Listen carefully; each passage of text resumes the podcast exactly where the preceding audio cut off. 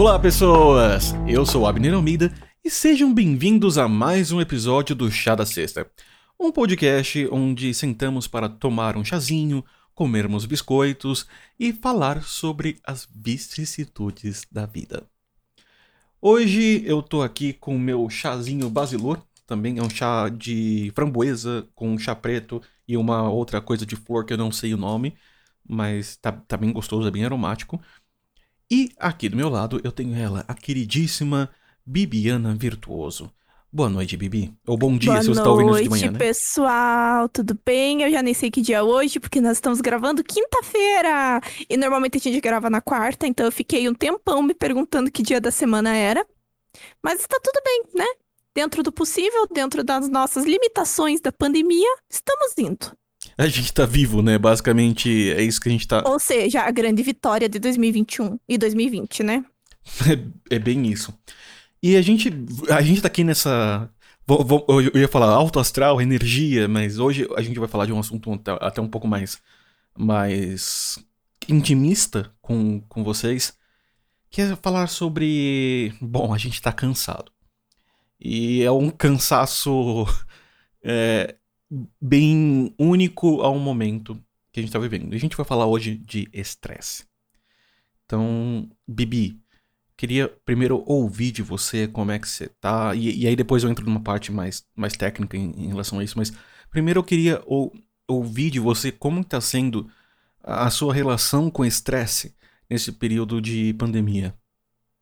Olha, é, eu vou ser bem sincera, né? Eu tive, bom, eu, eu tive episódios de crises de estresse muito grandes. Eu já tive um burnout, né, na época do mestrado. Então, assim, eu achei que eu tinha experienciado o maior cansaço da minha vida, a maior exaustão. E eu descobri que eu estava tremendamente enganada, né? Porque nesses últimos tempos, aí nos últimos 15 meses, o que eu tenho experimentado, assim, é uma exaustão, mas é uma exaustão diferente. Por quê? É, simplesmente eu não consigo mais produzir. Eu não consigo mais estudar, eu não consigo mais ver TV, eu não consigo mais nem escutar música. Tá sendo uma luta diária, porque a gente já tá de saco cheio, a gente tá ensacado. É, a gente já não aguenta mais não ter essa perspectiva de quando vai melhorar. A gente sabe que vai melhorar um dia. Só que esse dia, quando que ele vai chegar, né? E, e particularmente nos últimos meses está sendo mais difícil, não só pelo tempo largo que a gente está trancado em casa, né? Mas principalmente porque a gente chegou no ano passado e a gente achava que as coisas iam melhorar em 2021, porque ia ter vacina. E no final das contas, tá tudo parado, né? A previsão aí, eu não sei, né, para os ouvintes, qual é a idade de vocês, se vocês se enquadram no, no grupo de comorbidades, mas eu, como não tenho eh, nenhuma comorbidade e sou nova, a minha previsão para ser vacinada, sendo otimista, é novembro ou dezembro, se não atrasar o cronograma. E isso cansa. Cansa porque a gente não pode fazer nenhum plano, a gente não pode seguir a nossa vida, porque por mais que a gente esteja trabalhando, funcionando no home office, como a gente já trouxe no outro episódio, né, sobre a pandemia, a gente tem sorte de, de poder estar em casa fazendo home office, mas uma coisa é você fazer o home office porque você quer. A outra coisa é você fazer o home office porque você precisa para sobreviver. E não ter a perspectiva de encontrar as pessoas no final de semana, de ver meus amigos, de viajar, de fazer as coisas, parece que leva a uma exaustão mental. E a exaustão física vem por consequência. Então, tá sendo um período. E, e eu vejo assim que não é só a Bibiana, né? É, inclusive, eu conversei, eu tava conversando com a minha terapeuta sobre isso na terapia, e ela falou que é uma queixa super comum, tá? Todos os pacientes dela se queixam exatamente disso. E, e eu até acho interessante porque para os alunos de psicologia que vão estudar, né, é, a- a- depois da pandemia, que vão fazer o seu TCC, o seu, sua especialização, verificar os impactos da- na saúde mental das pessoas depois da pandemia, porque isso muda muito. Claro, as pessoas vão se recuperar, mas quais são as sequelas que isso vai trazer, né? Porque hoje a minha eh, realidade, a minha dinâmica pessoal é muito diferente do que era antes da pandemia. E eu sei que ela vai mudar, né? Eu me tornei uma pessoa muito mais fechada, é, muito mais, é, assim, introvertida.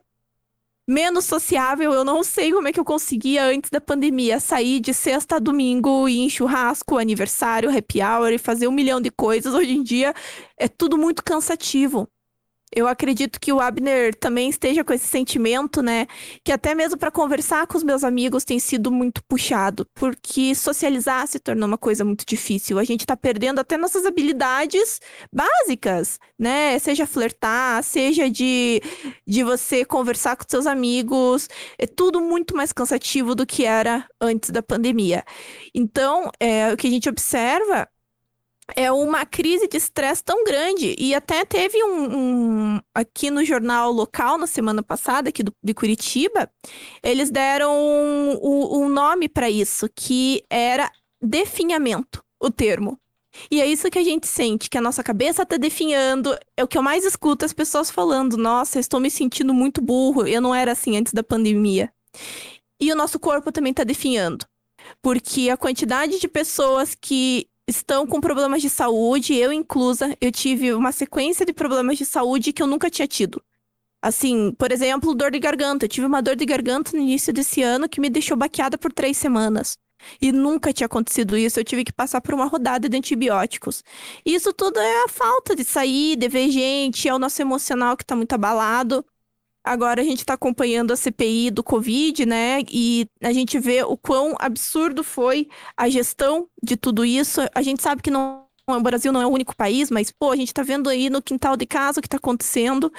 E tudo isso deixa a gente cansado, simplesmente. Às vezes, é, eu até coloquei no Twitter hoje que alguém colocou assim: é, Nossa, eu estou com preguiça de existir hoje. E eu tô mais ou menos assim. Tem dias que a gente não tem vontade de sair da cama e que tudo que a gente consegue é ficar olhando pro teto e pensando: Poxa, mais um dia que vai vir.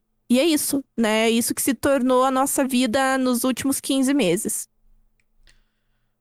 É, foi uma excelente, é, uma excelente introdução e posição, Bibi.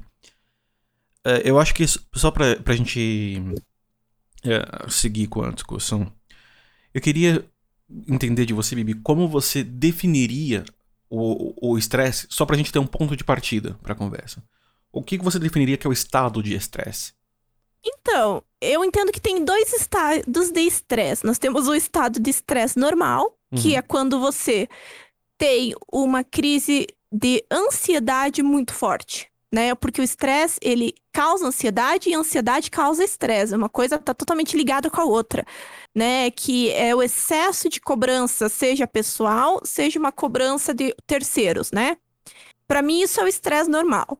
E existe o estresse da pandemia, que é um estresse totalmente diferente, que não é só a cobrança tua, a cobrança, sei lá, do teu chefe, do teu professor, do teu, sei lá, das outras pessoas. É um estado de melancolia profundo que gera o estresse. E o estresse que gera o estresse, o estresse que gera a melancolia profunda. Então eu entendo que tem essas duas é, vertentes, que o que a gente está vendo hoje não é o estresse em sua forma normal. Ela é um pouquinho diferente. Não, é uma. O que eu queria trazer, sim, foi uma boa colocação. A gente tem uma forma diferente de estresse, de fato, durante a pandemia. E isso tem muito a ver com a nossa própria resposta uh, imunológica, resposta sistêmica ao estresse. Então, para a gente voltar um, um, alguns passinhos e estruturar a jornada de como a gente chegou aqui, o estresse, ele é um termo que foi emprestado da física, lá no, no início do, do século passado. E ele define basicamente o. Eu, eu, eu, vou usar aqui uma, uma definição mais acadêmica que ele diz o seguinte: é uma reação do organismo diante de situações ou muito difíceis ou muito excitantes que pode ocorrer em qualquer pessoa. E uma outra é, definição é um fenômeno psicossocial que incide sobre o funcionamento neurofisiológico. É, quando é disparado quando ocorre a percepção de uma ameaça real ou imaginária. Então, o que, que acontece no nosso corpo, basicamente? A gente tem é, três etapas para o estresse. A gente tem um estímulo, a gente tem uma reação orgânica e tem o resultado. É igual em computação que a gente vê que tem o input, o processo e o output. Aliás, qualquer processo que a gente estuda, a gente tem uma, o input, o dado de entrada, alguma coisa que processa aquilo e a saída daquilo. O estímulo estressor, ele pode ser uma coisa real, e ele surgiu como uma resposta adaptativa, nós, de seres humanos, para estarmos aptos a sobrevivermos. Então, o estresse é importante para nossa sobrevivência. Então, ele vai, na hora que nós temos um estímulo, vamos supor, é, lá, vamos voltar 100 mil anos atrás, quando o, o ser humaninho primitivo estava olhando o tigre, olhando para a cara dele. Naquele momento, ele teria uma série de ativações é, neurofisiológicas que estariam deixando ele mais atento, deixando os músculos mais preparados, libera adrenalina no sangue. Então a suprarrenal está ali tá trabalhando loucamente, liberando adrenalina para que haja uma resposta ou de fugir ou de lutar. É a clássica é, resposta de luta ou fuga. E isso é uma resposta totalmente natural. Nossa. E isso é uma ativação que a gente faz no nosso corpo. E essa ativação é muito importante para várias funções. É essa ativação que nos permite prestar mais atenção em alguma coisa, essa ativação que nos permite, que permite um atleta, por exemplo, é, fazer uma prova, que permite um lutador aguentar toda uma luta com uma concentração muito específica. Então, o, o estado de ativação é uma coisa natural e é, em base, uma coisa positiva. Tá? Na essência inicial é uma coisa positiva termos essa ativação. Que isso no, nos permite fazer coisas e permite a nossa sobrevivência e adaptação. O grande problema é que, ou quando esse estímulo é muito forte, ele vem de uma vez, ou quando esse estímulo é muito contínuo. Ou seja, ele acontece e ele continua. Ele, ele, não, ele não cai. Ele não tem um momento de descanso. Se a gente pensar em, em condições normais, vamos supor que você trabalha num, num lugar que é um bom lugar, mas tem uma carga de estresse pela própria atividade que você exerce. Você vai ter um estresse funcional durante enquanto você resolve alguma coisa. Chega em casa, você descansa, joga seu videogame, come seu sushi e, e, e toca a vida. Então você tem momentos de descanso para a mente e para o corpo para se recuperar daquele estado de estresse. E isso é saudável. O problema é quando não se tem um estado, um momento de recuperação. E isso gera doenças adaptativas. Gente, nosso corpo vai tentar reagir e vai falar: olha, é, lembra, para quem ouviu o episódio passado, eu citei o experimento do, do Seliman. Se não ouviu, retornem lá, porque é uma referência legal. E quando a gente não tem, a gente olha para a situação, não tem controle, não tem perspectiva de que aquilo vai mudar, não tem previsibilidade, não tem nada, a gente se entrega àquela situação que não está no nosso controle, então a gente está chegando no estágio onde a gente aceitou que não tá na nossa mão resolver. O que tá na nossa mão é ficar em casa, se cuidar, mas resolver a situação como um todo não tá na nossa mão. E essa entrega deixou pra gente um, um estado contínuo de estresse. A gente não abaixa o nosso nível de estresse. Então o nosso corpo, ele vai começar a querer se adaptar a essa nova realidade. Ele vai falar, olha, já que não tenho como eu sair desse estímulo estressor, eu vou tentar fazer o que eu puder para sobreviver. Então, ah, o sono está prejudicado, então aumenta a vontade de ingestão de açúcar, por exemplo. O ah, o eu, tô percebendo que eu não tô, eu não tô podendo sair, então o corpo entra no modo de conservação de energia e você vai ficando cada vez mais antissocial. Sabe, não tem mais energia social é, por conta do estresse contínuo. É, você se adapta a ser mais antissocial porque o seu corpo não tem mais energia, sua mente não tem mais aquela energia que tinha antes. E dá um trabalho recuperar isso. Não é uma coisa que a gente vai recuperar tão rápido. Se a Abner, gente... Oi. posso só fazer uma intromissão? Que claro. agora que você falou dessa energia, é o que a minha terapeuta sempre me falou quando eu tava tratando nesse período que eu tive essa, esse estresse, né, antes da pandemia. Uhum. Que nós, imagine que nós temos vários copos de água, né? Se você, você quando você passa a água de um, de um copo para o outro, beleza, né? Uhum. Acontece que chega um momento que você não vai mais ter água para colocar nesse copo, né? A gente chega no momento que a gente acaba explodindo, que a, no... a gente não tem mais energia, né? Para fazer as coisas, que a gente precisa tirar de algum lugar, a gente precisa de uma fonte de água. Uhum. que é o que a gente não, não está vendo neste momento, né? Mas enfim, era só essa, essa metáfora que eu lembrei agora, porque eu gosto muito dela e eu uso ela até hoje, né? Que a gente tem que poupar os nossos copos de água, mas nem sempre é possível, né? Sim. E aí, a gente entra, quando a gente fala de, de administração do estresse, por exemplo, a gente tem, é, tem formas diferentes de olhar essa questão. Uma é olhando nos estímulos, outra é olhando no processo cognitivo e outra olhando nos efeitos do, que o estresse causa. E quem vai poder te ajudar isso, se você está sentindo esse efeito, quem vai te ajudar é um terapeuta. E eu super recomendo, nem que seja online, aliás, preferencialmente online, quem tiver condições, é super recomendável ter um acompanhamento psicológico nesse momento, na frequência que você puder, da forma que você tiver condições, porque isso faz diferença na manutenção da saúde mental, no mínimo que for possível, durante esse período. E o que acontece? Existem. Quando a gente trabalha, olha assim, para o estresse como um todo, a gente fala de cognição. Tem um, um exemplo muito, muito interessante, não é legal, é um exemplo até meio pesado, mas interessante que o, o, professor deu no, numa aula da pós, que é o seguinte, imagina uma, é, uma pessoa que sofre, é, que sofre violência doméstica. E essa pessoa acaba não saindo daquela casa ou não denunciando o, o parceiro que, que cometeu aquela violência, ou que está cometendo aquela violência o que a gente pode até pensar por que, que essa pessoa não, não denuncia logo, por que, que ela não vai à frente e fala. E aí a gente começa a olhar que dentro do processo cognitivo da pessoa tem outras coisas acontecendo. Por exemplo, ela pode olhar, ela vai pesar as situações. Vai falar, olha, o que, que é pior? Eu sair daqui e não ter para onde morar, não ter o que comer, não ter vida, ou eu sofrer tudo que eu tô sofrendo aqui, mas eu tenho um teto. Então, a, a, a cognição não quer dizer que esse processo está certo. Tá? Mas a cognição da pessoa vai medir os riscos e vai falar: olha, eu vou para esse. E o que acontece é que, mesmo numa situação dessa, é possível que o nível de estresse dessa pessoa esteja mais baixo do que outra que tivesse, por exemplo, uma segurança de poder sair daquela casa sem depender da, da pessoa que está cometendo esse tipo de violência. Não quer dizer que a pessoa tá bem. Não, pelo contrário.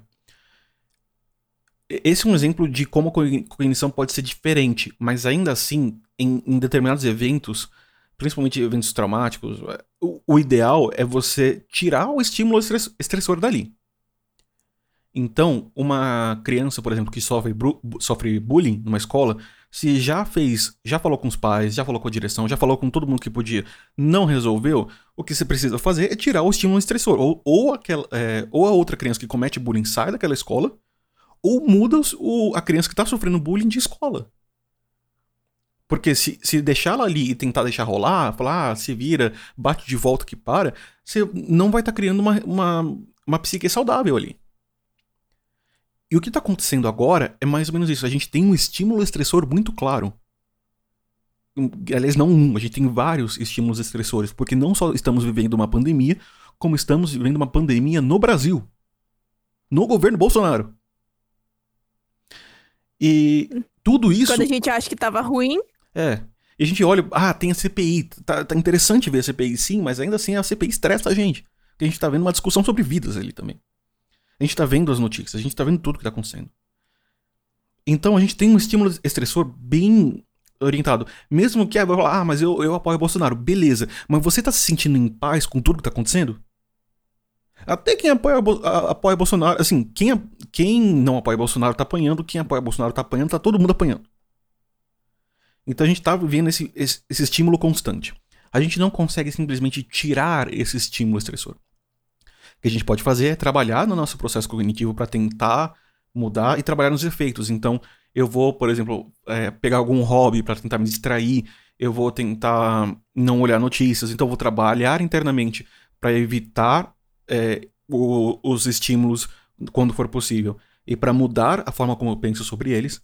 E eu vou pegar os, o, o resultado, quando vier uma, um estresse em cima disso, eu vou trabalhar de outra forma. Vou fazer uma meditação para poder reduzir o estresse, vou fazer atividade física. Você está trabalhando ali nas pontas finais do estresse, mas o estímulo a gente não consegue tirar. E é isso que está acontecendo. Como a gente está num estresse contínuo, com um estímulo que está fora do nosso controle, e ele está ali continuamente parece que só piora, a gente chega num estágio onde primeiro a gente tem a, adaptação de, de raiva e de agitação de querer resolver, e a gente começa a passar por um novo estágio onde a gente só tá cansado. E acabou a energia. O corpo e a mente ficaram tanto tempo no modo ativado que elas não conseguem mais ativar. Simplesmente esgotou. E é isso que está acontecendo, e é isso que é preocupante. Porque num cenário de onde tudo isso está acontecendo, espera-se socialmente não é uma demanda de A ou B, mas é uma coisa mais olhando para o país, que a gente consiga, de alguma forma, produzir enquanto a gente está vivendo esse cenário. Espera-se produtividade de nós. E, e aí uma coisa importantíssima para ressaltar. A gente está vivendo um tempo que não é normal. E então, primeira coisa que eu vou deixar aqui claro antes da gente continuar qualquer discussão é que em tempos é, excepcionais, a performance também vai ser excepcional. Positiva ou negativamente. Em tempos excepcionais. Porque compensa, é, né? Exatamente. Então, quando a gente ah, fala de performance. Tem pessoas que compensam todo esse. Uhum. A Perdão, Abner. Não, pode falar, pode falar. Desculpa te interromper. Pode falar. Não, porque tem muitas pessoas assim, que existem os dois opostos, é 8 ou 80. Ou você vai super produzir para compensar todo o estresse, porque você não tem mais nada para fazer da sua vida além de trabalhar. O que é possível, existem pessoas assim. Que bom que funciona para elas, né? Não é saudável porque você precisa ter um espaço para você, um tempo para você.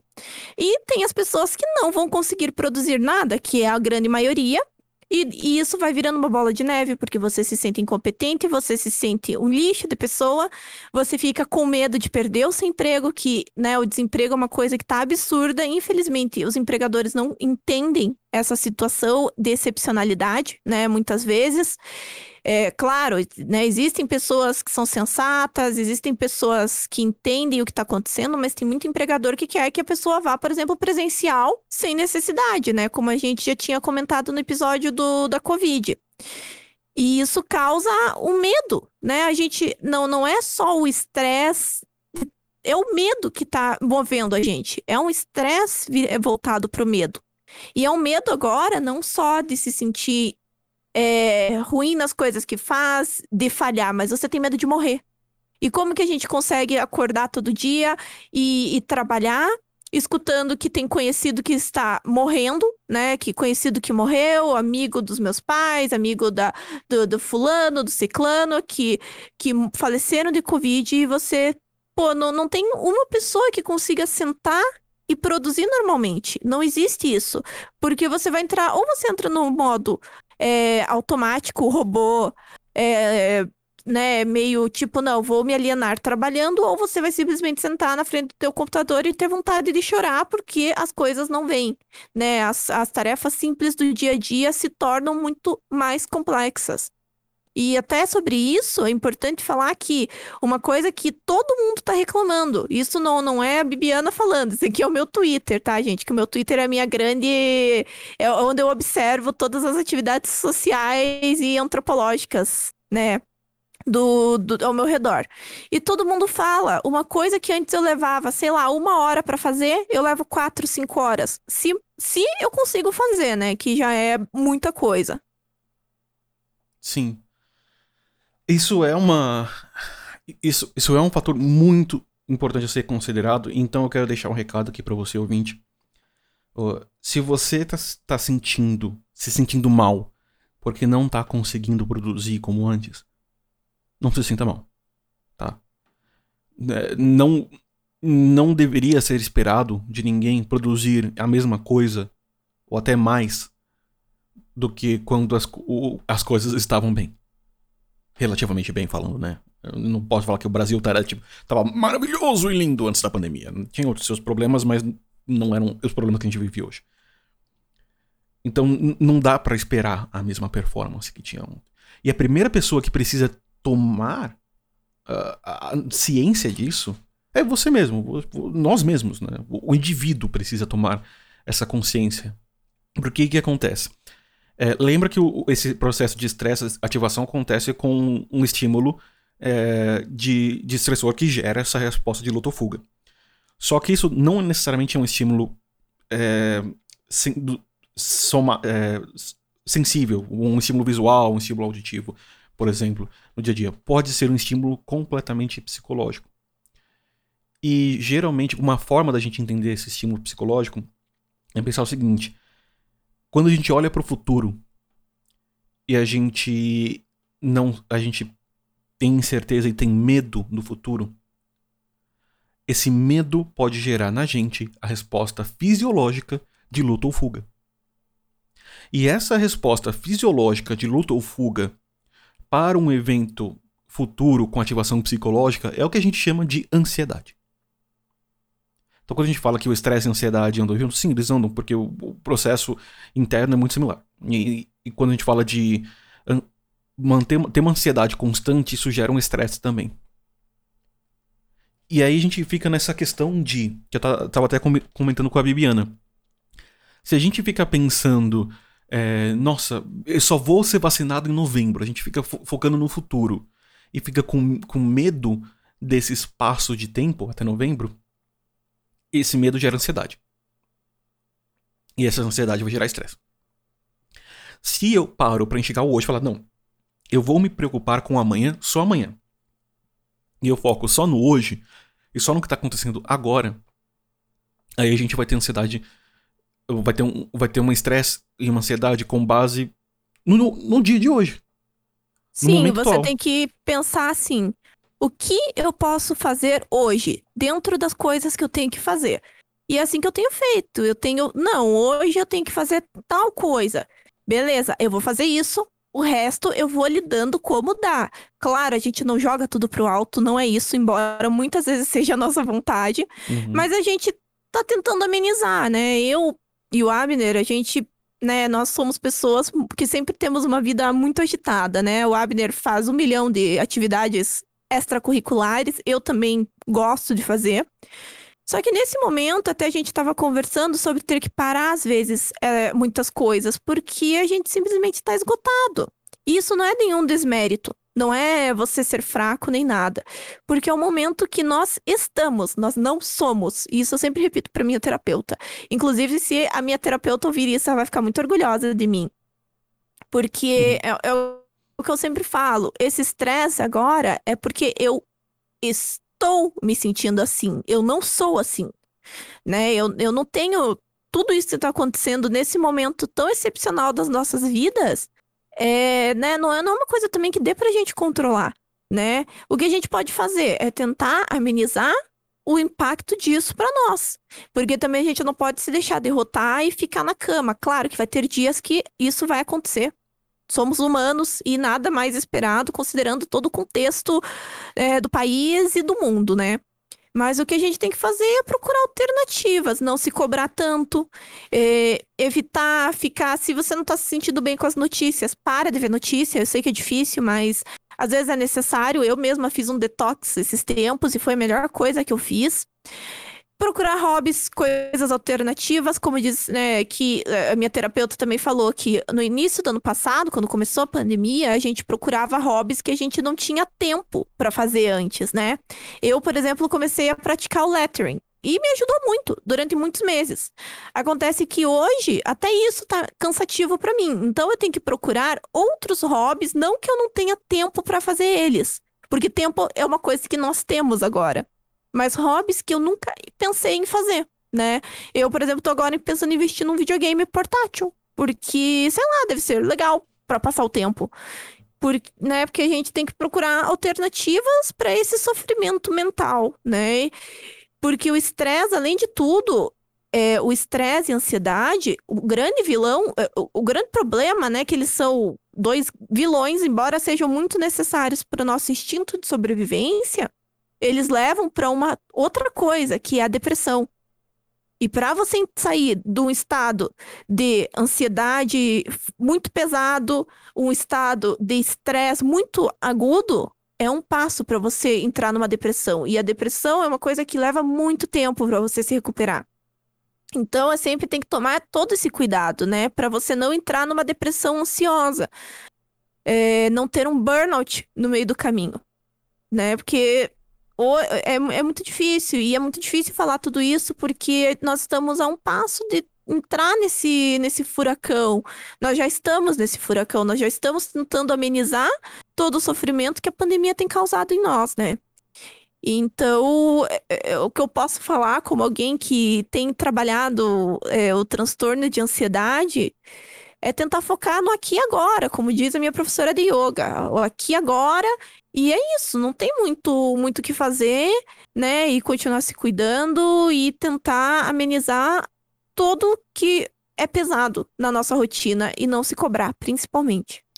Sim. E uma coisa importante, outra coisa, a gente tá falando de muitas coisas importantes hoje, né?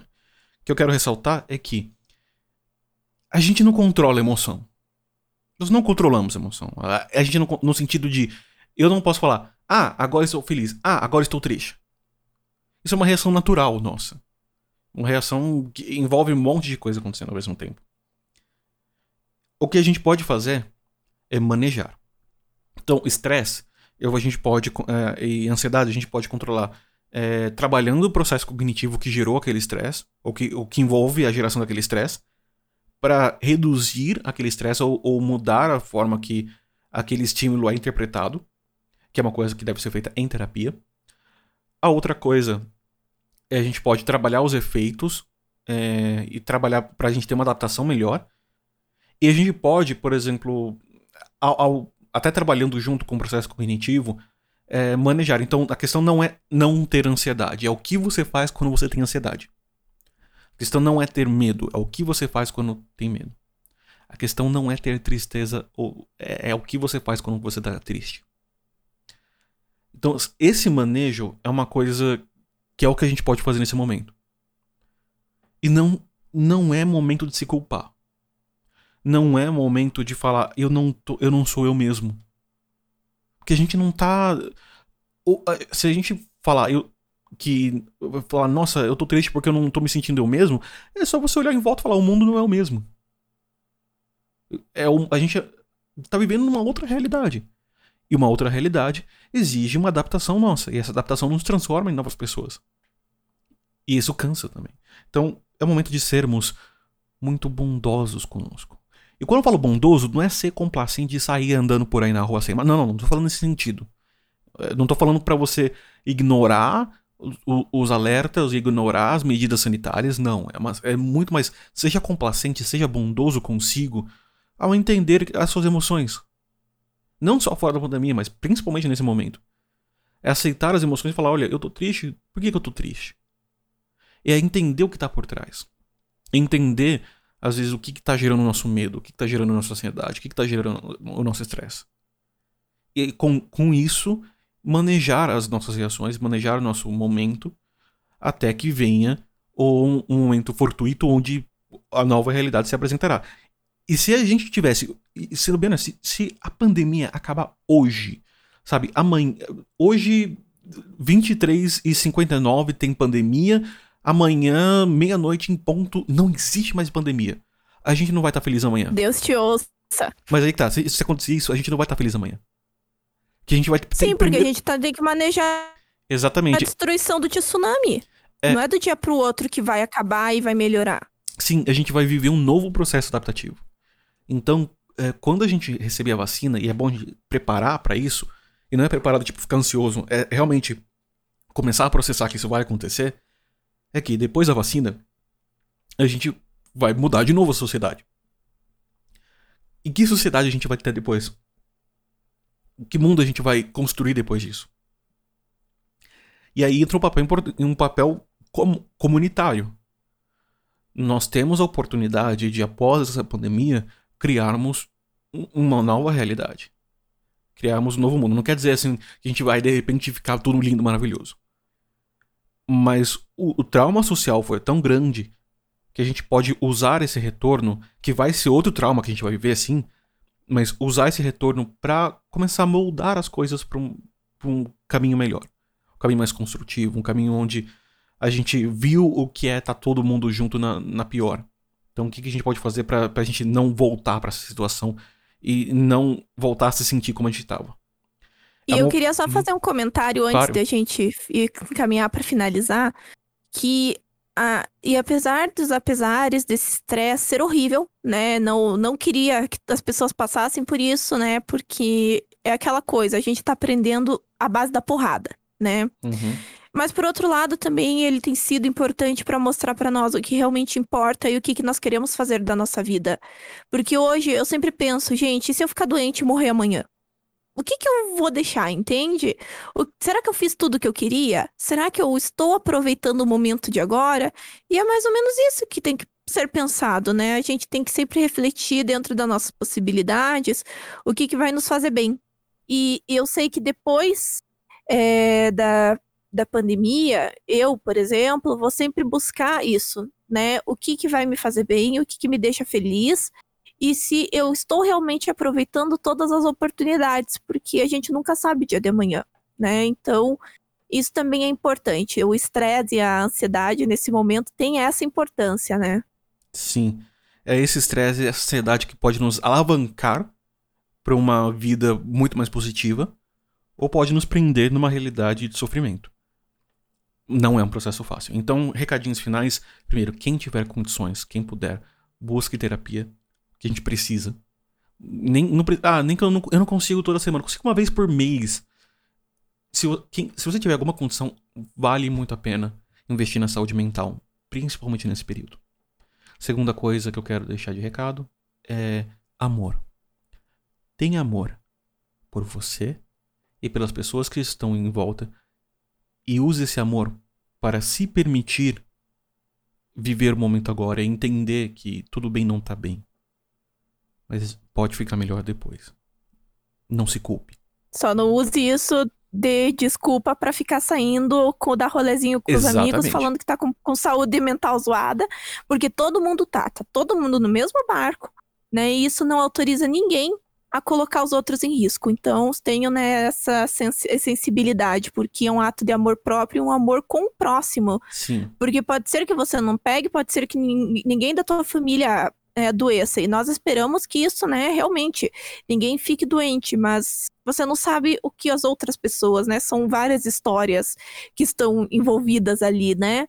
Então, tenham todo mundo bom senso e fiquem em casa e usem máscara N95, PFF2, como a gente já trouxe no episódio do Corona. Sim, e aí eu quero aproveitar esse momento para falar da campanha que está rolando com, com Twitter, Facebook, Instagram e YouTube, que é o Eu Me Cuido. Então, é, essa aqui é a nossa também contribuição do Chá da Sexta para o Eu Me Cuido. Se cuida. Fique em casa, use máscara, evite sair se for possível. E tem, tenha esse amor interno, tenha, cuide da sua, das suas emoções, da sua saúde mental e também tenha esse amor ao próximo, evitando aí exposições desnecessárias que podem propagar mais ainda esse vírus. Então deixo vocês aqui nessa sexta-feira com muito amor no coração e desejando que vocês tenham um ótimo final de semana. E que vocês tenham um final de semana de paz e de compreensão. Tchau, tchau.